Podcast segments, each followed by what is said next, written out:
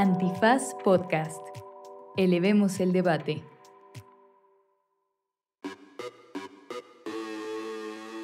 Buenos días, buenas tardes, buenas noches, bonita madrugada o cualquiera que sea el artículo constitucional que esté usted leyendo en este preciso momento. En este Derecho Remix hablamos sobre lo bien que nos fue en el grito, especialmente porque vimos al grupo Frontera, la verdad, y nos quedamos sin voz, pero también sobre los aliens de Jaime Maussan y esta cosa horrenda que pasó en el Congreso. También hablamos un poquito sobre el, eh, los 50 años de la dictadura de Chile y claro que no se nos podían ir los temas de las candidaturas de Claudia, Sochi, las precampañas, que viene, que sigue. Quédense a escuchar lo que viene. Así que ya saben, un episodio que tiene muchísimos datos, mucha información, una reconstrucción histórica del proceso electoral de este país. Grandes cosas y Buena sobre recomendiza. todo, recomendaciones de a dónde ir al baño en el Zócalo. en esto que es ¿Derecho? Remix. Divulgación jurídica para quienes saben reír. Con Ixel Cisneros, Miguel Pulido y Andrés Torres Checa. Derecho Remix. Bienvenidas, bienvenidos, bienvenides a una emisión más de Derecho Remix, que en esta ocasión tiene a dos grandes personalidades en los micrófonos, a Clara Sofía Leal Aguilar, quien también es productora de este espacio, Hola, buenas tardes. La mejor compañera de grito. y a los ojos más jurisconsultos del periodismo jurídico mexicano y de muchas partes del cosmos. Es del cosmos. Ixel Cisneros. Hola. Hola, hola. Ixel Lidia Ángela. Ángela. ¿Tienes tres nombres? Tengo tres nombres. Órale. Son mis abuelas, Lidia y Ángela. Tus Bueno, papás querían que, ten- que tuvieras decisión. Pues más bien se pelearon en el registro civil. y lo único que logró mi mamá fue que la- el primero fue Ixchel, porque mi mamá quería Ixchel y mi papá quería Ángela Lidia. Entonces mi mamá le dijo, no, Ángela Lidia se oye mal. Y entonces que el primero es Ixchel y que sea Lidia Ángela. O sea, mi papá quería primero a su mamá y luego a su suegra. ¿Cuántas veces al día te dicen Itzel? Muchas. Muchas. En el Starbucks ya ni digo que me llamo Ixchel, siempre es Ángela. Porque de los tres, la verdad, perdón, pero perdón a mi familia sonorense, pero el que me gusta es Ángela. ¿Así? Sí, o sea, Lidia no me gusta. Ángela Davis. ¿No? Tienes no sé. toda la semana con esa canción y hoy es lunes. Hasta yo la traía el fin de semana. ¡Qué horror! Es una, es una gran canción de Winston McNaught que canta a la gran eh, líder del movimiento feminista negro de los Estados Unidos, la señora Ángela Davis. ¿Cómo no? Bueno, eh, Que mi pues, abuela se llamaba Ángela Luján Valero, por cierto, un beso. sí, hasta- cu- hasta el cielo. pues, eh, Un ya abrazo. Donde, allá donde sea que se encuentre. Exacto. Eh, pues qué bueno que nos acompañan en, en este episodio de Derecho Remix. El primer tema que está en la escaleta que puso Clara Sofía. Éale. Me dirijo sola. Exacto, copando, se, copando. Se manda sola, se manda sola totalmente. Eh, es.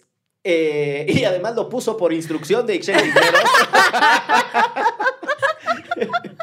es la celebración del grito de independencia. Qué cosa tan deliciosa, solo puedo decir. ¿Por qué no fueron, Hasta que llegó el por qué no fueron las ministras y los ministros de la corte? Ah, ¿No era eso lo que querían desahogar? Yo la verdad es que viva el amor, como diría AMLO, ¿eh? Ahora sí que fue la mejor parte del grito. Yo me encabroné cuando dijo que vivan las personas migrantes, la Ah, verdad. sí. Y Clara es testigo de que yo estaba Sí. muy molesta. Sí, sí, sí. Pero a ver, hay, hay una idea eh, que si uno va al grito, sale sin un zapato, eh, con media truza, pierde un lente de contacto aunque no use. eh, No, bueno, ¿no? yo no o sea, sé. que es uno de los eventos populares masivos más Sí. eh, socorridos y visitados, no sé si visitados aplique para un evento, pero eh, atendidos de este país. O sea, yo nunca había ido, la verdad, ni aquí, ni en Sonora, ni en Coyoacán, que incluso también dicen que se ponen buenos y yo vivo en esa alcaldía. Y solo fui porque quería ver a Grupo Frontera, la verdad. Sí, por dos. Sí, yo la verdad, mi motivación principal era Grupo Frontera, pero claro que, pues sí, pues es, pues es ir a ver al presidente, a ver el, el, el despapalle de la gente de Morena. Y la verdad es que estuvo decente, o sea, yo no vi ni pleitos, ni gente como muy borracha, ni nada así. Son malos mexicanos. Los morenistas. Los ¿quieres que no estaban pedos, lo que el que estás güey, no estaba pedo, pues qué mexicanidad es Pero esa. sí había, o sea, como la plancha del Zócalo está totalmente Sí, llena, ¿no? o sea, nosotros sí, no sí, nos sí. metimos hasta adelante porque sí dijimos, vamos a morir y vamos a salir sin la truza, como dices tú. Ajá. Ahora sí que te iban a aplicar el de que dejó el auto destrozado. ¿Destrozado o destrozado? El, el- el que sea. Pero nos fue muy bien porque llegamos por 20 de noviembre y está como arriba. Pero no era el 16 de septiembre. Ah, No, yo no, teren. yo no me voy a reír. Yo estoy en protesta. Fueron a- celebrar la revolución. Este- Bueno, entonces llegaron por la, por la calle 20 de noviembre. Ajá. Fuimos al baño porque antes de entrar a uno de esos, esos tumultos uno tiene que llegar al baño, ¿no? Llegamos a un baño limpio, decente y luego ya fuimos. Vendían chelitas de a 25 pesitos, Sí. ¿no? En el En Obviamente. el Zócalo. ¿Clandestina Sí. la chela? Sí, pues sí. O sea, bueno. Entre sí, entre que no. ¿eh? O sea, Ajá. tampoco era como- Muy escondidos. Muy escondido el asunto. Sí, No. yo cuando fui a Rosalía sí estaba muy escondido el asunto de las chelas. Pasaba un señor con su mochilita y así susurraba, chelas, chelas. Así, y acá no, acá cero, o sea, ahí en la calle, enfrente de los policías.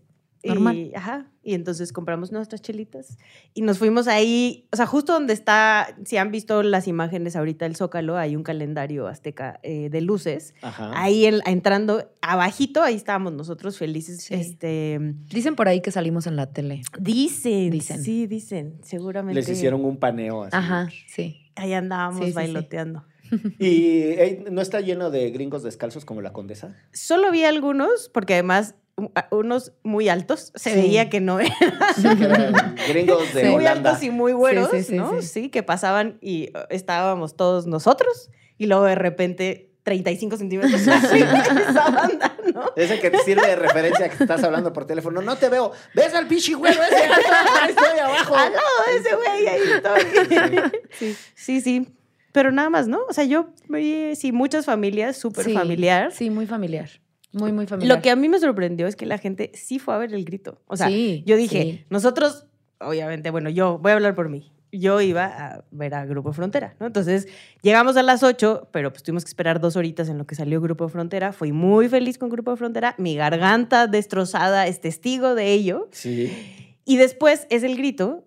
O sea, bueno, fue el grito. A las 11 en punto. Pero nos, 11. o sea, nos atraparon, pues. O sea, y Ajá. Chelsea dijo desde antes, dijo, oigan, yo me voy a ir, se acaba Grupo Frontera y yo me voy. Ajá. Pero de repente los de Grupo Frontera dicen como, oigan, va a ser el grito y ahorita regresamos. Sí. Y Shell estaba que se comía de que por dentro así en su ¿qué? ser, ajá, gritando así. ¿Por?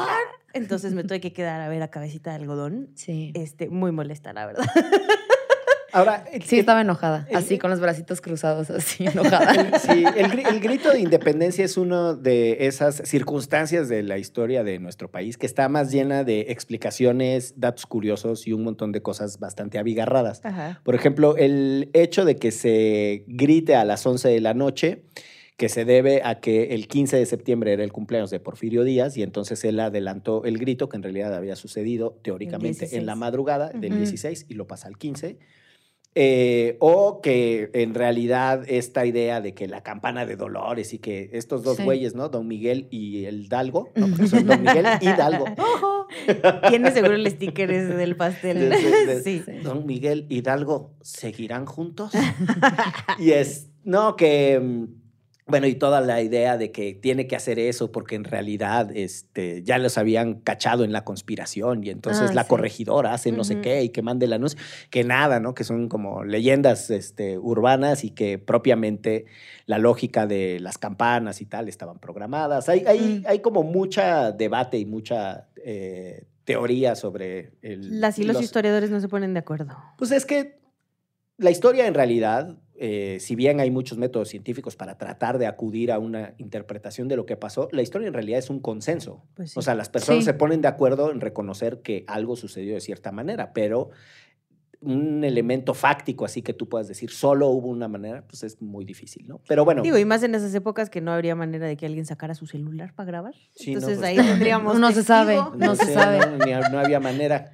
Eh, pero entonces, eh, bueno, pues me parece muy importante que hayan ido a testificar que efectivamente no había nadie más en el palacio, de, en el balcón del Palacio Nacional más que el presidente, su señora su y unos milicos, ¿no? Lo que sí es que sí le quieren bastante. O sea, yo eh, no sé cómo se ponga en otros años, con otros presidentes, no tengo idea, pero había un montón de mercancía. Pero de normalmente merch lo, de- lo abu- o sea, a lo- y sobre todo en los últimos años los Sí. abuchean. O sea, a Peña lo abucharon, a Calderón lo abucharon y la neta es que no vimos que lo abucharon. Justo, a mí me habían dicho que el quinto año, se, como por tradición, se celebraba en San Miguel de Allende el grito.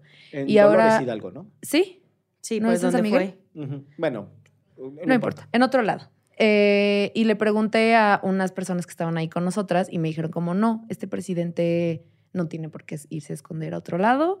Este presidente sí le gusta, la gente sí lo quiere, a este no lo van a abuchar. En otros años eso pasaba porque ya para el quinto año ya estaban muy desgastados y los abuchaban. Y, o sea, pues Es una explicación. es una gran explicación, pero yo creí que era una tradición, ¿no? O sea, pero al parecer... Mira tú, Pues no. no. No, tengo la menor idea, la verdad. Les Y- digo que eh, eh, es un tema de esos que exhiben la ignorancia y el músculo intelectual, ¿no? El Sí. tema de la independencia y toda la bola de parafernalias que hay en torno a él. El desfile del 16 de septiembre, hasta donde entiendo, sigue Ah. siendo un desfile militar. ¿no? Sí. es, es nuestro desfile militar. Sí. Donde una- además ahora invitaron a otros países, ¿no? Pero siempre se invitan, ¿no? Otros países. Y México va a marchar a otros lados también. La neta no lo sé porque ese desfile me causa mucho rush, pero lo que leí en las notas es que ahora estaban como, o sea, había causado mucho conflicto que hubiera ido la delegación rusa a marchar, ¿no? Porque por todo la- el vínculo con Ucrania, que sí marcharon el 16, em, pero pues no sé si lo hagan todos los años, la neta.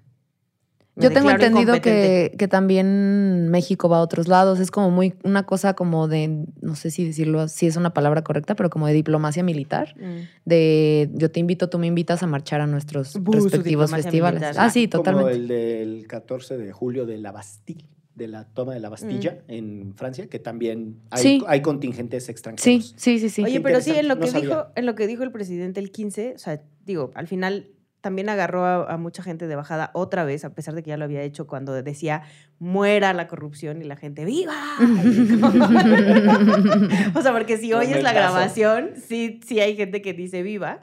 Pero bueno, eso yo nada más me pareció muy terrible, muy, muy, muy terrible este, que recordara a las personas migrantes cuando en este pinche país se violan los derechos de las personas migrantes todos los días y no hay albergues y, y no, o sea, siento, y esta es una lectura totalmente personal que lo hizo por Grupo Frontera y por, porque también estaba Yaritza ahí, pero la neta lo pudo haber omitido sin ningún problema. Ambos son de Estados Unidos, tanto Grupo Frontera como Yaritza, pero pues sí creo que, pues no.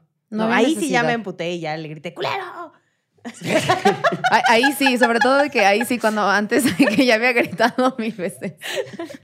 Oigan, eh, y una cosa que me parece muy importante para entender la independencia en su justa dimensión es, Yaritza cantó con Grupo Frontera. No. No, cantó sola. A mí se me hizo muy raro eso. Ven, estaba celebrando su independencia.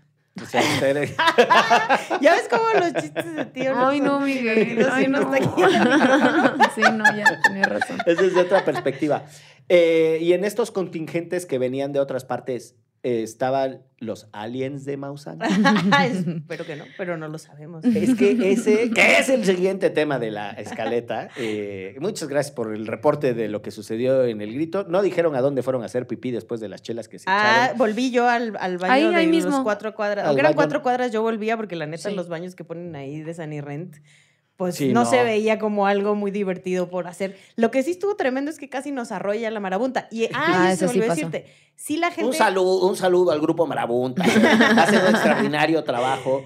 No a la Marabunta que se iba a llevar a Excel, sino a otro grupo. Pero sí, muchas personas van a ver al presidente, ¿no? O sea, cuando se acabó el grito, Se fueron. se fueron, pero empezó a salir así la mitad del Zócalo se salió a pesar de que todavía faltaba una hora de Grupo Frontera, que eso ¿Cómo va a ser? también, exacto.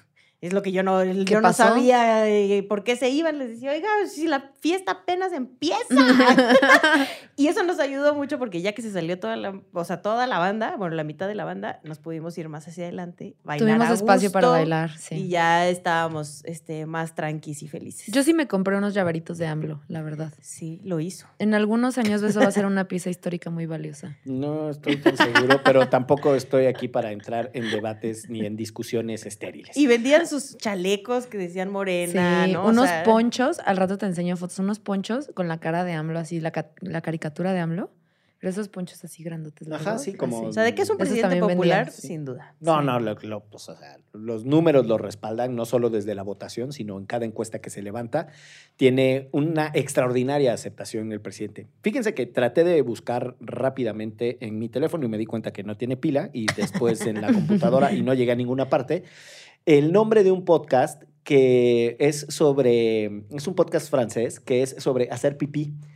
Eh, y ese, de verdad que es un podcast extraordinario. Ahorita que decías de me regresé al baño y no Qué sé cuál.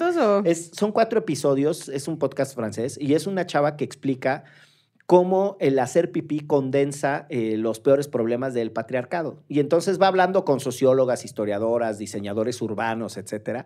Y muchas de las cosas que habla es, por ejemplo, qué sucede en los eventos masivos y por qué no hay una infraestructura adecuada para atender a las mujeres. Y entonces empieza a presentar estadísticas, ¿no? Este, las mujeres tardan en hacer pipí, este, X número de minutos y los hombres tantos segundos y la infraestructura hace que las colas de las mujeres sean larguísimas y en muchas otras cosas la discusión de que eh, se tiene que hacer infraestructura diferenciada para atender a diferentes grupos de población es muy aceptada, Ujú. pero ¿por qué chingados no en los baños? Mm. O sea, y me parece extraordinario porque cuestionan y la verdad es que sí, o sea, Sí. si toma más tiempo por la razón que sea el tema de las mujeres, pues entonces diseñas otro tipo de infraestructura de tal suerte que ambos grupos sean tratados de manera igual.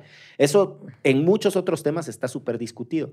Y nada, aborda un montón de cosas de este, por qué los varones hacemos pipí de pie y que eso Y les tiene- vale madre si mojan todo bueno, y apestan. pero un montón de detalles que tienen que ver con eso eh, y parte de la deconstrucción de la masculinidad pasa también incluso por hacer pipí sentado. Un saludo a mi querido amigo Christian Grunberg, quien me ha presentado diversos artículos que teorizan perfecto sobre ese tema, ¿no? Este, la importancia y luego qué tiene, o sea, de de verdad que es un gran podcast. Este, ojalá existiera alguna versión en español de todos esos debates, pero nada, me acordé ahorita que decías. No, bueno, yo soy la conocedora número uno de todos los baños en el mundo. O sea, donde voy tengo... Y el otro día me, me recomendaron una app, mi hijo además, para que, o sea, que te pones, o sea, de ubicación y te dice, a o sea, a, Ah, tu alrededor a cuáles baños puedes ir. va, va ¿Y los puedes calificar? Sí, Sí, Órale. Va hablando, este, el- este podcast va hablando de un montón de esas cosas, de la cantidad de apps que han salido sobre eso y tal, y cómo los calificas y tal. Está, está, la verdad es que yo sé que suena que estoy tratando de tener una conversación escatológica, pero no, a mí me parece un- una extraordinaria Hay un, hay provocación. un TikToker que hizo una serie de videos de los mejores lugares para hacer del baño en Madrid.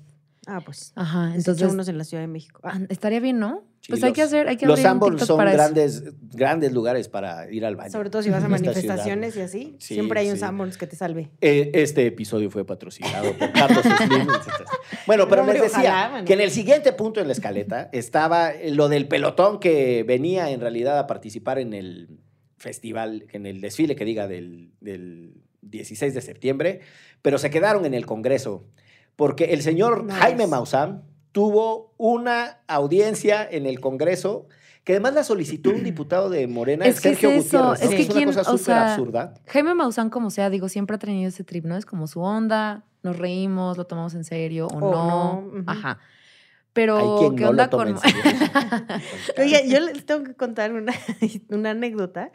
Yo era directora en una organización que se llamaba CENCOS, donde históricamente se hacen conferencias este, de prensa de movimientos sociales. Y una vez nos pidieron una conferencia de prensa para eh, Jaime Maussan y explicar sus teorías. Era un grupo que lo apoyaba. y justo platicaba con el ahora director de CENCOS hace unos días que, o sea, lo dejamos ir. O sea, lo tuvimos ahí en Secos y lo dejamos ir con todo su O sea, ¿sí conocimiento. fue? Sí fue. ¡No! En ese entonces no teníamos presupuesto en Sencos y necesitábamos el dinero. No, es que lo hicimos en el jardín para que no tuviera la cortina roja atrás. Para que no supieran que es Era aquí. una cortina naranja, Naranja que, es, que es- histórica. que así, es icónica de las conferencias de prensa de los movimientos sociales. La hicimos en el jardín. Ay, Pero sí fue. Güey, fue muy divertido, muy divertido. Yo no sé cómo no les dio vergüenza a la gente de Morena. Pero bueno, nos decías, No Jaime. Maussan como sea, pero los de Morena. Pero los de Morena, o sea, eso, Jaime Maussan, digo, sus personas, ¿cómo decía? Restos no humanos. Que ya después decían que creo que era una cabra, ¿no? Una cosa así. Sí, una Sí. cabra. Pero pues los de Morena, ¿qué onda, no? Como ya se va a acabar el sexenio, ya no hay ni un solo tema importante. Lo que importa el día de hoy es hablar de los aliens. No, sí es una sandez. Pero es totalmente distinto a las audiencias que tuvieron en Estados Unidos. Sí, ¿no? y en, en- en ¿Por un, qué? en un acto de despropósito político, parte de lo que sucede es que Maussan pide que inicie la audiencia, que supuestamente es una comparecencia. O sea, él trata de imitar en la forma y en el protocolo lo que sucede en Estados Unidos, ¿no? Entonces, lo que dice es, pido que se nos tome juramento. Y entonces tienen que jurar si dicen la, La verdad. verdad. toda la verdad y nada ¿Eso más que pasó? la verdad. Sí. porque parte de la discusión que generó lo que sucedió en Estados Unidos es que a los funcionarios de las Fuerzas Armadas que rinden su testimonio diciendo los restos eh, vivos no humanos, eh, lo que sea que esa madre signifique, eh, pero es que es que dicen, la verdad, toda la verdad y nada más que la verdad. Pero mentir en una audiencia bajo juramento en el Congreso de Estados Unidos tiene implicaciones legales. Ujú. Ya me acordé que ese día dijiste que tú jurarías por Garnacha. Sobre Garnacha. Sí, yo acordé. sobre la garnacha. Pero ese, ese juramento eh, de Jaime Maussan no tiene ni pies ni cabeza porque no existe propiamente en nuestro régimen jurídico ninguna implicación. Pero bueno, eh, se desahogó la bonita audiencia, presentaron los cuerpos. eh, de, son muy chiquitos, ¿no? Los, los aliens. Grandes Por lo menos memes. esos. Grandes memes. No- hicieron tamales, Es que gran contenido, de verdad. Jaime Maussan, neta, el mejor creador de contenido de, de su generación, ¿eh? Yo sí creo que se da un quien vive No con, es de el con generación, el Clara. presidente. O sea, no de, no de la de ustedes, de la de él, de la de él, de la de él. Ah. Bien enojada. Sí. Sí, no, espérate. No, pero les iba a decir que yo sí creo que se da un quien vive Jaime Maussan con el presidente en generar conversación en este país. Ah, Sí. sin duda. o sí, sea, sí, si sí. Jaime Maussan tuviera una mañanera, que el presidente no podría tener la atención del país. O sea, porque que agradezca el señor presidente que Jaime Maussan no le No roba el rating todo el tiempo, que no tiene la energía que tiene el presidente, porque cabrón, tener la edad del señor presidente y estar todos los días a esas deshoras, este... Justo la semana pasada se fue tres, este, tres días, que no estuvo cuando fue a Chile.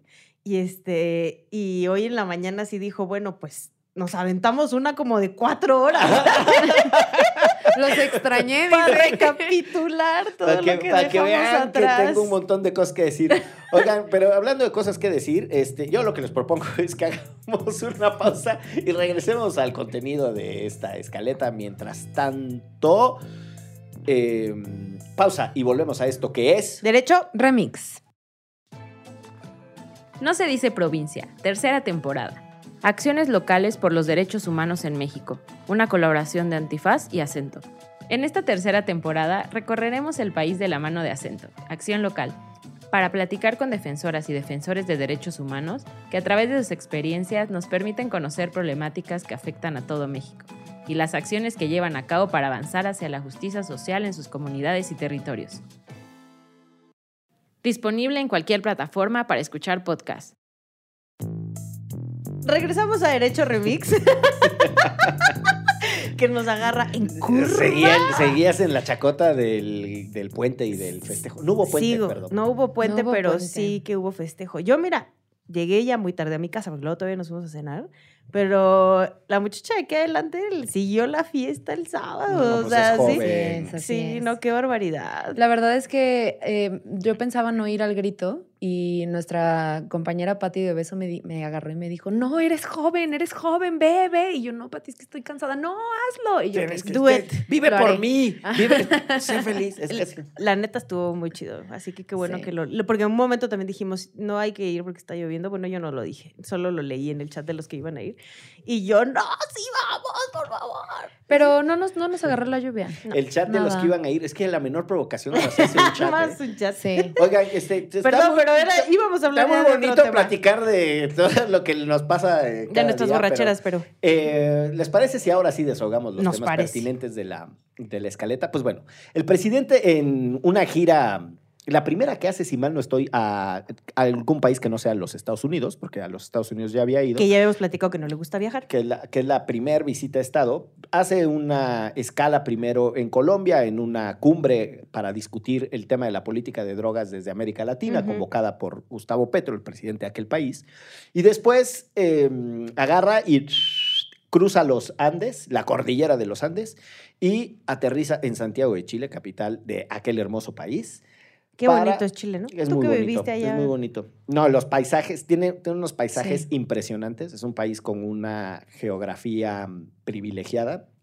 Y además es un país muy interesante en términos históricos y culturales y lo que ha pasado por allá. Un país pequeñito de ya saben que tienen problemas con los censos, que no son muy buenos para contarse, pero debe rondar los 20 millones de habitantes cuando mucho.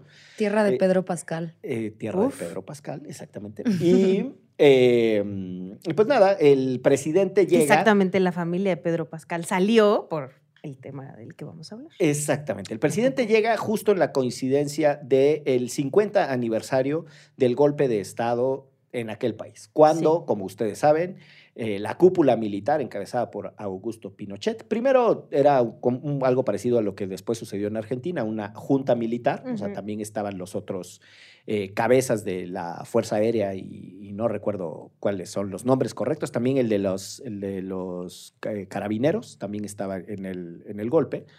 Eh, deponen a Salvador Allende, presidente electo, y que quería llevar a Chile a la, la ruta democrática al socialismo, una cosa que los otros que habían logrado instal- instaurar regímenes eh, socialistas le insistían que iba a ser un desastre, porque el socialismo se instauraba por la vía violenta de las revoluciones. Eh, Apoyados por Estados Unidos, por cierto. Sí, el golpe de. Estado es, puede ser muy polémico el tema de mm, eh, lo que sucedió en Chile. La derecha lo va asfixiando. El, quien después, en los noventas, además fuera presidente de ese país, Patricio Elwin, eh, le, le obstaculiza todo, en ese entonces desde el Congreso, encabezando la derecha, y va facilitando las cosas para que nada de lo que trataba de hacer Salvador Allende avanzara. ¿no? Entonces, un rol horrible de, de la derecha, unas huelgas también con unos sectores populares, no la mayoría, pero unos sectores populares, principalmente transportistas, que se rebelan contra eh, lo que estaba sucediendo con Salvador Allende y el país empieza a entrar en muchos problemas, experimentación con las economías, este, economistas que querían resolver los problemas de la falta de flujo de, eh, de circulante o la falta de, de- de De dinero, eh, imprimiendo y entonces se generan inflaciones. Total que hay, hay una efervescencia. Eh, estoy describiendo estrictamente el contexto histórico y en eso los pinches gringos se meten y apoyan ese golpe de Estado. ¿no? Ah, ni madres que socialismo ni que nada. ¿Cuál fue el rol de la Operación Cóndor? Eso sucede. Fue antes, ¿no? Sí, es una integración, no, sucede después, que es una integración de las eh, dictaduras militares, la de Uruguay, la de Argentina, eh, la de Chile y en menor medida la de Brasil, pero la de mm, Uruguay, eh, Argentina y, y Chile de manera muy coordinada, en donde las inteligencias militares compartían información, Información. sobre las, eh, las insurgencias. Que Porque sobre además todo, mucha gente, o sea, trata de huir de los países, pero se sigue organizando y entonces toda esa información era la que se compartían. Y evidentemente además con propósitos de represión, ¿no? Desapariciones forzadas, torturas. O sea, son, coinciden las dictaduras en el cono sur en el tiempo eh, y es una brutalidad en términos de lo que sucede. Lo que es impresionante de ese contexto, ya nos lo decía mientras estábamos fuera de micrófonos aquí nuestro señor productor, es que TV Azteca se lanza en una locura a hacer un disparate, primero acusando a Salvador Allende de ser De un dictador, cuando era un gobernante electo democráticamente. ¿no? Este, y además con una simpleza del, del proceso histórico. Después, no solo eso, sino que además ensalzan la dictadura. Sí. Y es una brutalidad. eh, a mí me parece que los eventos históricos hay que discutirlos y, están sujetos a interpretación. Yo no quiero imponerle mi punto de vista a nadie, pero lo que me parece un despropósito es que en procesos que ha costado mucho tiempo construir una memoria y eh, procesos que se les llaman de verdad, justicia y reparación, en donde hay una suerte de acuerdo sobre cómo interpretar el pasado, llegue un güey y utilice toda la infraestructura de una concesión de un bien público, que es el, que es el espectro radioeléctrico, Sí, es nuestro. es nuestro, y se ponga a hacer sus pinches panfletos desinformativos, que es una barbaridad. A mí, digo, el señor no lo sabe, pero a mí me irrita que la Constitución tiene claro para qué eh, se utiliza el espectro radioeléctrico, cuál es el rol de los concesionarios y se describe como un servicio público. No puede hacer lo que se le pegue su regalada gana con el espectro radioeléctrico. Porque, y con esto cierro la idea, no es que haya en la libertad y en la diversidad que tienen las personas en TV Azteca, quien opine eso y haya hecho un reportaje y por libertad editorial lo hayan dejado publicarlo. No, fue una línea directa. Es una línea directa y a mí me tiene muy angustiado desde hace mucho tiempo, lo digo con, con, la contradicción y el apretujamiento de corazón que me significa, porque tengo grandes amigos que trabajan en el grupo, en Grupo Azteca, en, en ADN 40 y en TV Azteca, que están bajo el sometimiento de este descriteriado y que están de verdad haciéndole un gravísimo daño a la discusión pública. Este y país. me parece que lo dijiste cuando pasó lo de los libros de texto, ¿no? Que era muchísimo más preocupante la manera en la que se coordinan para tirarse línea de, de satanizar el comunismo, Tal de que cual. matan bebés y queman iglesias. Y es lo mismo que hicieron esta vez, ¿no? O sea, decir que Salvador Allende era el gobierno que hundió a Chile en la miseria y en la pobreza por ser comunista, ¿no? O sea, como un discurso súper simplista y pues la- francamente muy chafa. Pero además esto tiene historia. El papá de Salinas Pliego, justo hoy platicaba con Mathieu Trullier, que el es de un- proceso, ¿no? un reportero de proceso y también de Le Monde, que me contaba la historia del papá, que es Hugo Salinas Price, y que él cómo invirtió mucha parte de su fortuna en apoyar este, a estas eh, juventudes de ultraderecha, ¿no? que, que estaban aliadas con el yunque, que le llamaban el muro, El muro, el movimiento universitario reaccionario. Exacto. de, de la UNAM. y cómo romper, ¿no? E- Este, con los estudiantes que estaban buscando, pues, algo mucho más eh, de izquierda dentro de la UNAM, ¿no? Y que eso, o sea, le puso mucha lana a eso y que por eso también, o sea, ahora Ricardo Salinas Pliego tiene toda esta historia familiar y, y, y qué pedo que esa familia tiene un canal, de tele- dos canales de televisión que le di- les dimos Más. nosotros, ¿no? Sí. Tres, más todas las frecuencias que se abrieron con la digitalización, porque Bueno, antes sí. tenían las tres del espectro, pero con Solo tienen el 7 y el 13, pero... y eh, ADN 40. Ay, pero ese no es de. Ese es de. Ese no es de, ese no es de TV abierta. ese Ajá, es de- sí. Pero además no dudo que le tiren línea a influencers, Ah, a no, bueno. gente en redes sociales, Seguro, ¿no? Seguro, contenido. seguro. Y, y el problema, pues, de que estas personas tengan el dinero y el poder para desinformar. ¿no? Claro. Sí, sí está muy crítico ese proceso. Yo creo que más allá, digo, hay una dimensión histórica, hay que entender quién fue Salvador Allende, cómo eh, la geopolítica estaba en aquel momento eh, en el mundo, el rol que tiene Estados Unidos financiando golpes de Estado y respaldando gobiernos de dudosísimas credenciales democráticas, ¿no? De relaciones con dictadores de todas partes del mundo de manera temporal, muy pragmáticas, y después los derrocan porque ya no fueron democráticos y entonces a veces ven, a veces no ven. Es muy complicado, es el, el imperio económico y militar más grande que ha tenido la historia de la humanidad, entonces tampoco está tan sencillo enfrentársele a los gringos.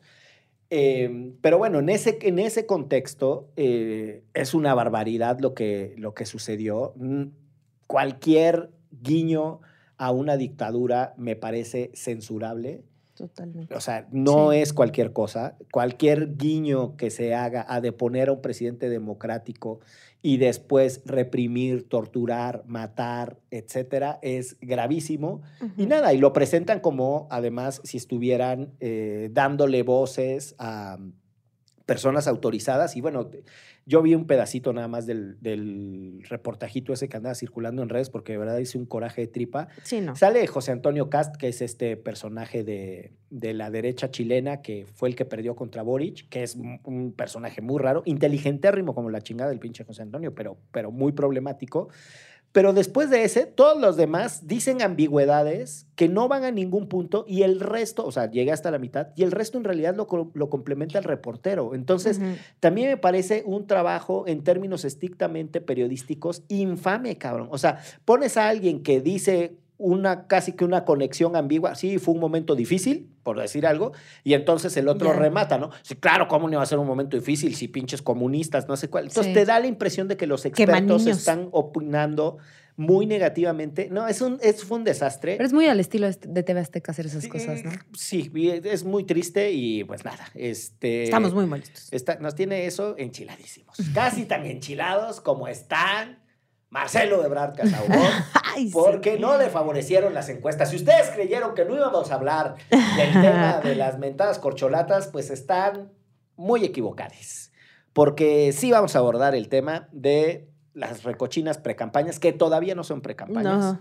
Tenemos... Eso es, eso es lo peor, que Eso nos es lo- espera un año de aquí todavía. No, no, no, Ya formalmente sé. hasta noviembre. Pero bueno, ahora tenemos a dos mujeres que se encargan de coordinar los esfuerzos estrictamente político-partidistas de sus eh, correspondientes expresiones y alianzas, ¿no? Por un lado, Claudia Sheinbaum Pardo, que encabeza los trabajos políticos de la Cuarta Transformación, integrada por Morena, el PT y el Verde, Verde. Ecologista. Qué horror. Qué oso andar con el verde ecologista a cualquier Qué O sea, de verdad que hijo de Dios. Verdaderos parásitos. El único Tal cual. partido ecologista que está a favor de la pena de muerte Vale. en el mundo. Sí, Lo sea, tenemos haz- aquí. Hazme el favor. Y está eh, en el otro lado eh, Xochitl Galvez, que eh, encabeza los trabajos de la cosa esa Rarísima del- también. del PRD, Del- eh, el, PRI y el PAN. El PRI y el PAN tienen una alianza programática muy rara desde el, desde el 88 para acá, ¿no? Oye, ¿y ahí ya quedó fuera este partido este de derecha de Nueva Alianza? ¿Ya valió ese partido? Perdieron Perdió el, registro, federal. Ay, qué bendición. Qué bendición. Pero yo no estoy, no echaría campanas al baño. Yo, pero, o sea, yo lo que te diría es perdieron el registro electoral, pero no perdieron la capacidad de movilización. Porque hay que recordar que está montado en la estructura del Sindicato Nacional de Trabajadores de la Educación, Educación. mejor conocido como el CENTE. Eh, pues bueno, están ahí Xochitl y Claudia. Eh, Marcelo que llega así de que, ay, seré yo, seré yo. Ay, mi vida. sí". Ay, pero, pero ya sabía, güey, ¿no? Ya sabía, pero, Sí, ¿ustedes pero tenía que hacer, tenía que hacer el drama porque sí. no se podía ver traicionero. Entonces, tenía que haber un drama, ya sea como eh, de que él, hubiera sido muy poquita la diferencia entre él y Claudia, o hacer un drama de que las elecciones estuvieron terribles y todo un fraude y todo mal. Tenía que ser una de las dos. Pero siento que fue innecesario porque además el drama empezó antes. Digo, la cagaron, la neta, cuando no dejaron entrar a Malumi Cher este, al conteo nuevamente. O sea, eso les dio herramientas como Sí. para decir, güey, este, si no nos quieren aquí, ¿no? O sea, la neta es que sin eso tenían muy pocos argumentos. Pero ya cuando dan el anuncio, la verdad es que la encuesta de Morena, que es la que dirige este grupo interno en el partido, coincide con las otras cuatro encuestas que hicieron las Sí. casas encuestadoras, una de ellas puesta ahí por Marcelo, ¿no? Sí. Entonces es como, güey, todos dicen que es Claudia, ¿no? Sí. Y ya, y es como, incluso la tuya, vato. Tal cual. Hasta tu mamá, cabrón. Yo lo que digo es que él ya sabía, pues, ya sabía, pero tenía que tener una buena narrativa para poderse, No. ya sea salirse o irse con MC. Yo le veía en sus ojitos cuando él decía, Esperanza. "Sonrí- sonrían, todo va a estar bien. Él sí. Se la creía. Él se la creía. Esa mañana él le dijo a su señora esposa, mi amor, Hoy hoy, ganamos. ganamos. Hoy ganamos. Prepárate en la noche porque voy Saca a tus estar dando garras. conferencias y no voy a llegar. Así que prepárate. Pura entrevista de triunfador. prepárate para estar sola. Ay, terminó llorando. Y terminó apapachándolo. Pobrecito. Sí. Pero a ver, varias cosas. Uno es, eh, es interesante porque la democracia interna de los partidos políticos es muy frágil. Entonces, yo sí creo que es una genialidad política de Andrés Manuel hacer que se vayan a las encuestas, porque el método de las encuestas te resuelve muchas cosas. Te da un proxy, te da una aproximación, eh, te da información in- de, de interpretación de cómo podrían ser las elecciones. No está nada mal. Entonces Sí, te, no. te hace que no necesariamente la persona más capaz, más competente, ni con más fuerza al interior de la expresión política sea la candidata, sino la persona que tiene más posibilidades de ganar una elección. Y la política se trata de ganar elecciones. Entonces, eso, por una parte, por eso está bien. La segunda es que disminuye el tema del costo y la eterna duda sobre cómo se organizan elecciones internas de los partidos políticos. Quienes lo han intentado infructuosamente en este país solo han sido los de las izquierdas, tradicionalmente en el PRD. El y PAN también tenía, ¿no? pero las de delegados, o sea, el Ah. Consejo Ejecutivo Nacional, el CEN del PAN, que tiene, era uno de los CENs más grandes, hacía una gran convención y entonces los delegados con voto elegían a su candidato. Entonces era una Eh, elección indirecta Era una elección... para los militantes. pues. Para militantes. Eh, después abrieron una cosa como para militantes y simpatizantes, para Sí. ciertas cosas muy pequeñitas. Pero la elección de, de quien va a ser, quien va a encabezar eh, el proceso electoral presidencial es bien complicada. A mí me sorprendió la capacidad que tuvo Morena para, de movilización para cuidar esa elección y para hacerla, o sea, verdaderamente ni el INE. No, no, yo no sé si ni el INE, pero es que precisamente le das un punto. Las elecciones internas son tan complicadas y el PRD siempre acababa en sillazos, botellazos, Sí. escupitajos y unas cosas espantosas, que eso también lo resuelve el método de la encuesta. Ahora, la otra genialidad es que hicieron un método de encuesta muy raro porque parecía que estabas encuestando slash votando Sí. porque la gente tenía que escoger de las opciones de un dibujito ahí que parecía un reilete. Pero eso también, o sea, es como metieron a la gente en la idea de que estaba participando en una votación cuando en realidad estaban levantando un muestreo de una pinche encuesta. No, no, de verdad Sí. que audacia política tiene esa cosa. Y la discusión, si ustedes creen que es cualquier madre, la discusión de si los partidos políticos tienen que tener una vida democrática internamente para poder participar en democracia es esencial en la ciencia política. Sí. No se ponen de acuerdo. Hay quienes sostienen que no tiene que ver una cosa con la otra. Tú puedes tener un partido antidemocrático como el PT y tener al Beto Anaya ahí que lo, ¿no? Que es como tiene un negocio, tiene un kiosco Ujú. y participar y en, en- en elecciones democráticas y no estar deslegitimado. No, no es un debate sencillo. Yo solamente quiero mandarle un saludo a Ivonne Cisneros Luján, que es la presidenta de la Comisión de Encuestas de Morena y No también solo es mi eso. tía. Güey, yo Un estaba muy saludo. Amante, preocupada. Un saludo. solitito. Estaba muy preocupada por ella, ¿De la cómo neta. iba a salir? Sí, de cómo iba a salir de ese pedo. Le decía, Ivonne, ¿por qué aceptas estas madres? O sea, qué ganas de joderte A mí, la vida, a mí la compañera. verdad la democracia partidista se me hace una cosa muy interesante de estudiar. Digo, ya una vez que te metes es también otra, otra cosa, pero la vida interna de los partidos para mí es súper parte de la participación interna y de la discusión y la politización interna de qué sí hacemos, qué no hacemos, cómo lo hacemos, que es muchísimo más difícil cuando tienes un partido tan grande como el de Morena y tan con tantas eh, aristas y tantas visiones y eh, pero creo que eso es parte de lo que lo hace interesante. Pues. Sí. Ahora, hay una mm, cosa en cómo estructuró Morena su elección que está muy interesante, porque permiten cuatro aspirantes de Morena por invitación, no podía ser quien quisiera, Sí, no. y después eh, ponen a dos eh, invitades que son el Verde Ecologista de México y el. PT. Es interesante porque esto hace que sean cinco hombres y una mujer. Sí. de saque. Segundo, es interesante porque no hay otra mujer que se pueda reconocer a sí misma como ser capaz de ser la presidenta de México por Morena porque no recibió invitación. Mm. O sea, Mario Delgado dijo qué mujer es capaz para dirigir los destinos de este, De este país. país. Escogió a Claudia Sheinbaum y después escogió a los otros señores, ¿no? A Ricardo Monreal, a, mm, a Marcelo Ebrard y Adán Augusto. y Adán Augusto. Después, si tú haces una votación a seis, normalmente lo que haces es que fragmentas. Cuando tú haces una votación entre dos, lo que le dicen un tete a tete, o sea, un cabeza contra Sí. cabeza, en realidad obligas a que se concentren.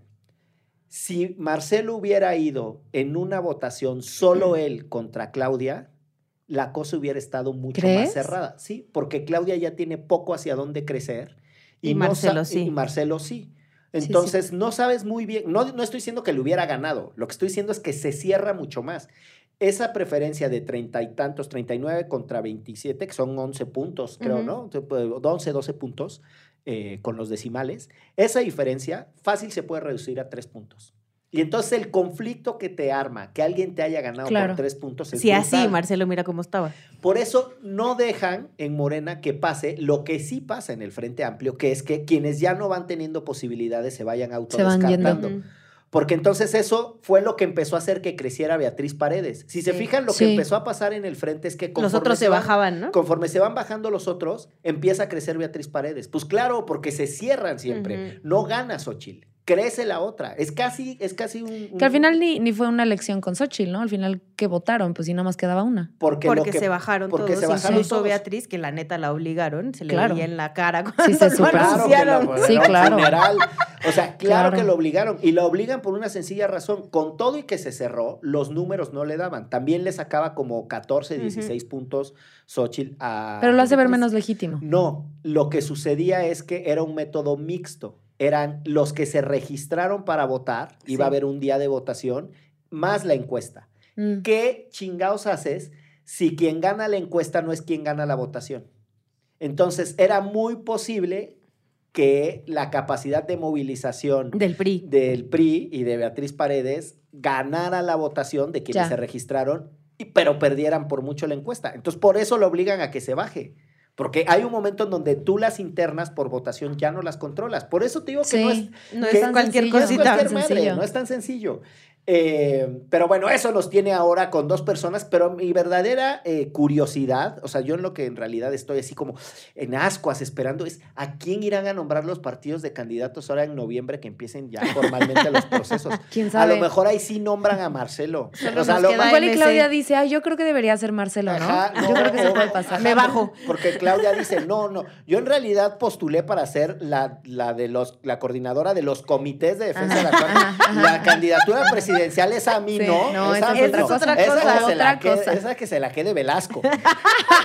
¿Viste entonces- ese cuando, cuando está presentando los números que se Ay, equivoca? 73%. y el mismo, el mismo es el que lo corrige. Ay, mi vida. Ay, no. Un saludo a eh, mi gobernador Durazo también, ¿cómo no? Ay, Por güey. dice, ah, pues imagínense, llevamos dos días sin dormir. Y yo dije, primero, ¿cómo está conduciendo una cosa tan relevante sin dormir, compañero? O sea, es muy, ¿qué tal que decide usted choco? Y segundo, no estaba gobernando Sonora, son días laborales. Exacto. ¿Qué hace sin dormir? Váyase a trabajar. además uno de los estados más violentos, personas desaparecidas Ay, no. y acá echando el guateque. Aquí echando el desorden, ¿verdad? Echando el relajo que le digo. Pero bueno, eh, ahí está ese proceso. Insisto, yo sí estoy muy este, en ascuas, así como muy ansioso porque no sé a quién van a nombrar en noviembre. Eh, a lo mejor eh, Marco Cortés decide ser él. Y, Y entonces- Alito. Alito. y se separa el frente y entonces. Ya, sí, ya valió. y Zambrano. Hijo de su madre. Qué feo, cabrón.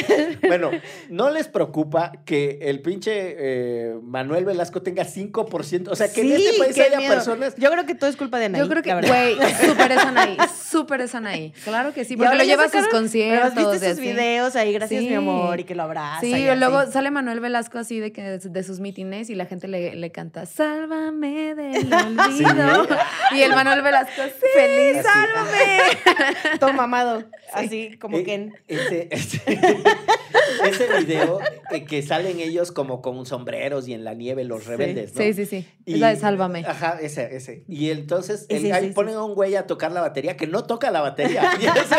Que- Ninguno de ellos toca instrumentos, solo cantan sí, y actúan. Y, y el Fercho estaba ahí, ¿no? Gran personaje ese ¿Cuál Fercho? ¿Fercho Faith? Eh, ahorita les voy a decir cómo se llama. ¿El colombiano? El, Chávez, que se apellida Chávez, de ellos, que cantaba. Ah, Ah, sí. Cristian. Cristian Cristian Chávez, sí. Él en una novela se llamaba Fercho. Para mi Ah. generación es el gran Fercho. Ah, para mí Fercho es un reggaetonero colombiano. Yo también pensé en ese fecho. Sí, yo dije, órale, qué padre que lo conozcas, Miguel, qué cool Ah, eres. chingada madre, quitando ¿por lo qué tuyo. expliqué? Ya me- No, quédate con el otro recuerdo.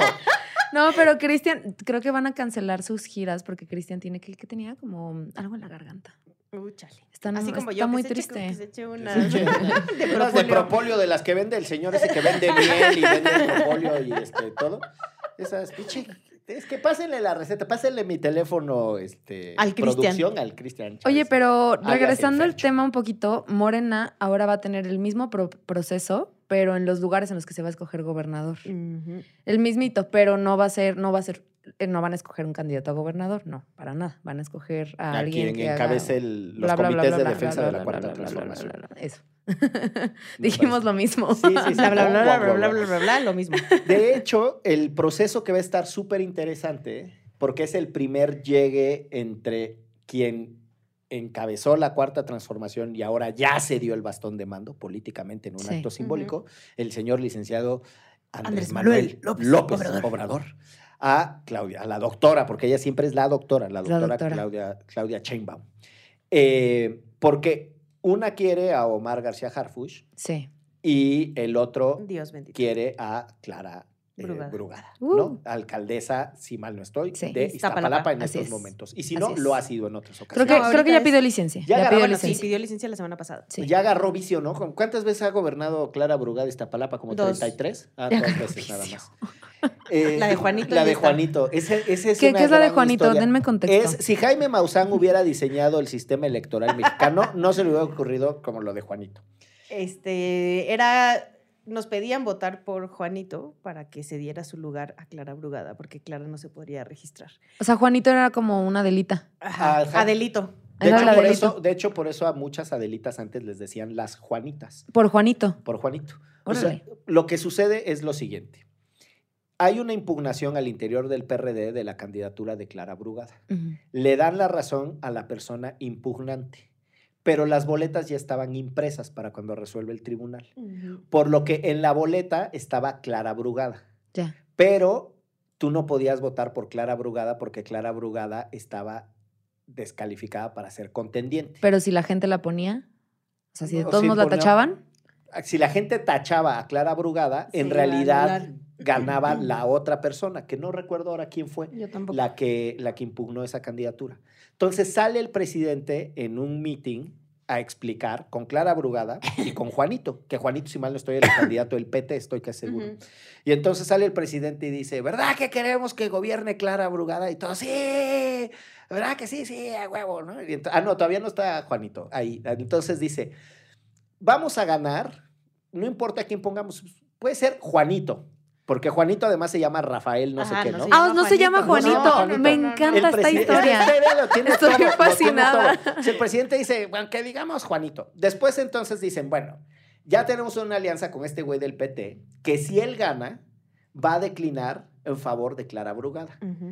Entonces, como nadie sabía quién era el güey, porque Rafael sabrá Dios qué, entonces dicen, ¿se acuerdan de Juanito? Él es Juanito. Entonces sale el presidente un día a decir en un meeting que para que gane el actual presidente, en aquel entonces eh, era solo el candidato presidencial, que es por esa época más o menos, ¿no? Sale, sale el presidente a explicar que para que Clara Brugada gobierne, hay Bueno, que entonces- votar, no por ella, aunque leas su nombre, si tú quieres que ella gane, no votes por ella. Vota por Juanito, que por cierto no se llama Juanito. Me encanta. llama- ¿Cuánta pedagogía política? Porque aparte ganó. Güey, ganó. O sea, ¿cuánta pedagogía Ganó. política tienes que hacer No, para no, que eso Ganó, pase? ganó y después Admirable. Juanito no quería soltar el bastón de. Claramente, claramente. Seguro se le subió. Se- ah, bueno, y decía que la gente, que el pueblo había votado por Juanito. Ay, mi amor, Y después Juanito, hizo todo un personaje y andaba ahí borracho, porque además salía pedo con una bandita así. De o la no bandera de México. la bandera de México aquí con Julio César Chávez en la frente. Ajá. Y ahí salía el Juanito.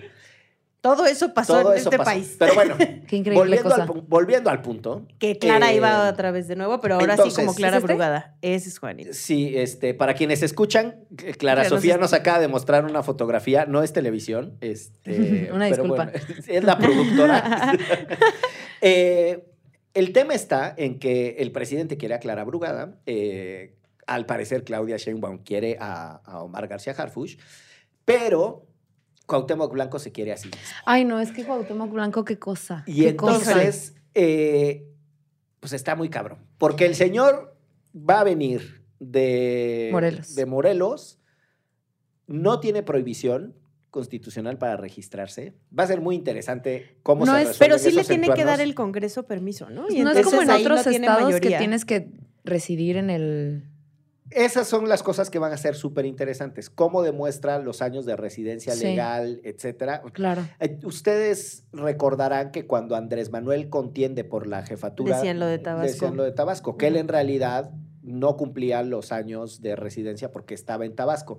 Pero él empieza a contar su residencia en la Ciudad de México desde que se vino a hacer un campamento en donde, por cierto, cierto conoce a Marcelo Ebrard, que se llamó El Éxodo por la Democracia. Eh, sale él caminando De de, caminando Tabasco desde Tabasco.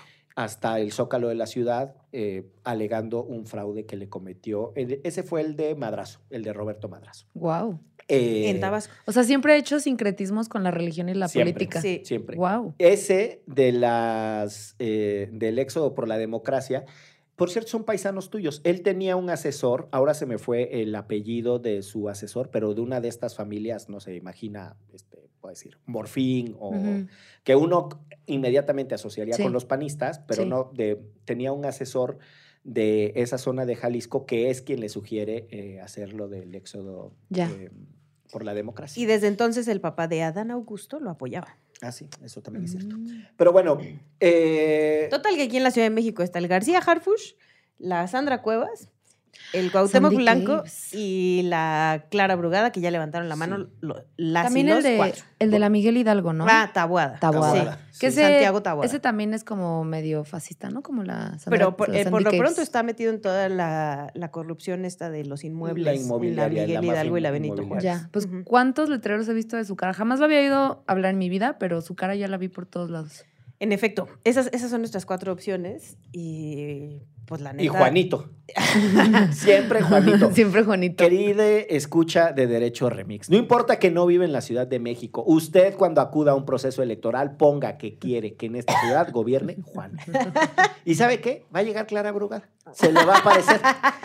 Seguramente sí. De hecho, en la peda si dices, ay, ¿por qué no llega Juanito tres veces y aparece Clara Brugada? En el espejo, te sale aquí atrás. En el espejo del baño. Juanito, Juanito, Juanito. Juanito, Juanito, Juanito, y aparece Clara Brugada.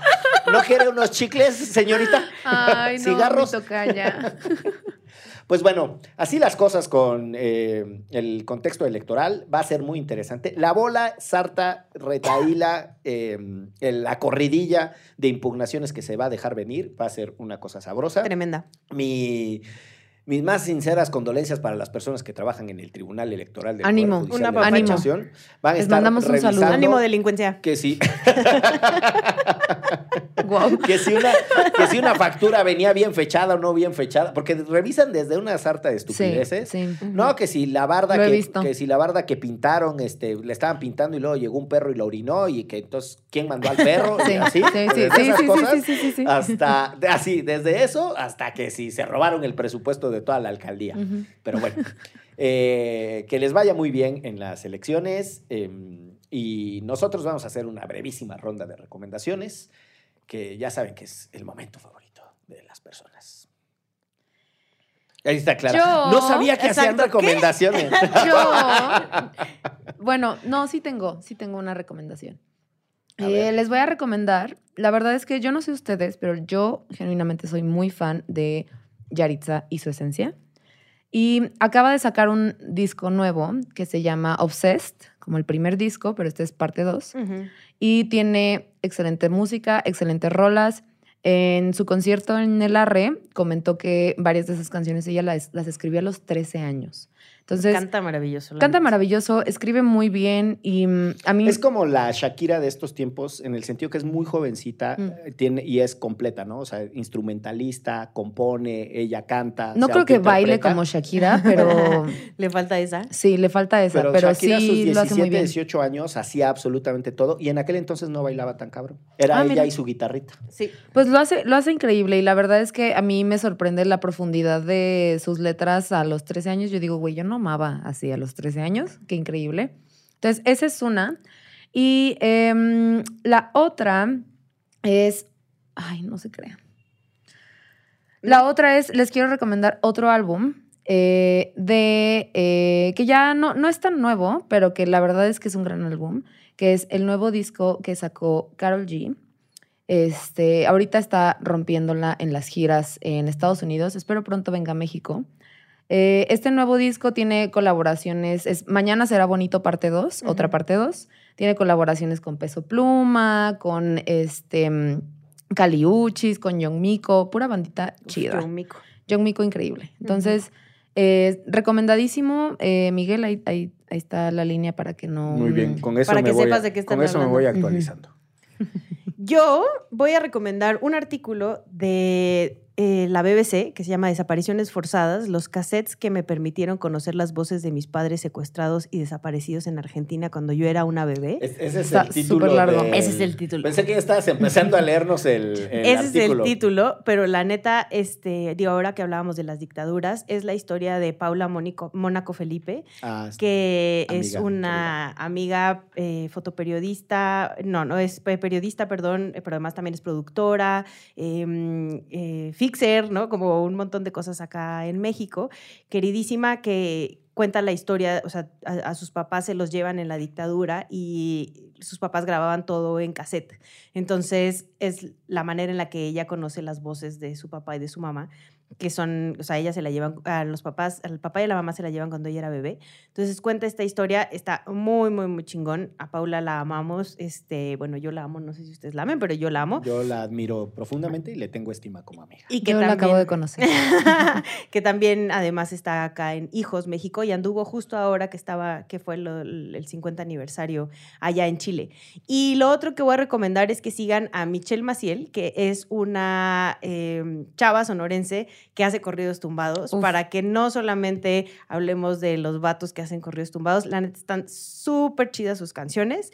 Y este, y, y pues eso, empecemos a diversificar el género de los Sí, corridos justo me salió en Spotify porque ahora han estado haciendo como un, este, no sé, como un especial de Spotify de, de corridos eh, y de música norteña en general. Ujú. Y tienen unas, list, unas playlists de corridos de mujeres y sale. Ah, y ¿saben qué también voy a recomendar? Digo, ya que hablamos de Ivonne, ay, Ivonne, mi tía, este, Pensé que de Ivonne e Ivette, No. las gemelas.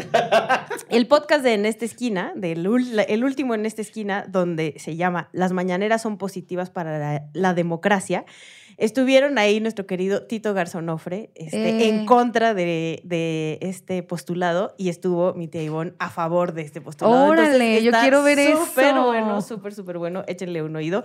Ahí andan todas las plataformas. Las mañaneras son positivas para la democracia de En esta esquina. Y ya saben que les mandamos siempre saludos a los colegas de En esta esquina, un proyectazo. Yo les recomiendo dos cositas.